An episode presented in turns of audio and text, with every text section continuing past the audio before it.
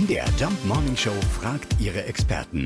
Fakt oder Fake? Tja, angeblich sollen sich die Finnen an Ostern mit Birkenruten verkloppen.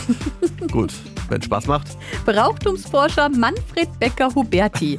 Stimmt das? Wenn man das Verdreschen als ein Bildwort nimmt, dann ist es richtig. Wenn man es real nimmt und sagt, die prügeln tatsächlich, dann ist es ein Fake. Hintergrund ist, dass man segnet mit Gärten. Mit Gärten, hier bei uns heißt es, fitzelt man. Das heißt, man berührt sein Gegenüber und teilt damit Segen mit.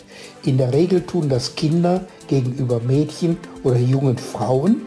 Es soll also Gesundheit, Nachwuchs garantieren und ein langes Leben. In Finnland ist das zu einem Heischebrauch geworden.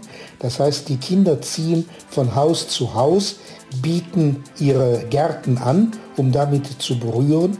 Alle Frauen, die Omas kommen dann genauso dran, das nimmt man nicht so genau und die bekommen dafür dann Süßes oder ein paar Pfennige in die Hand gedrückt.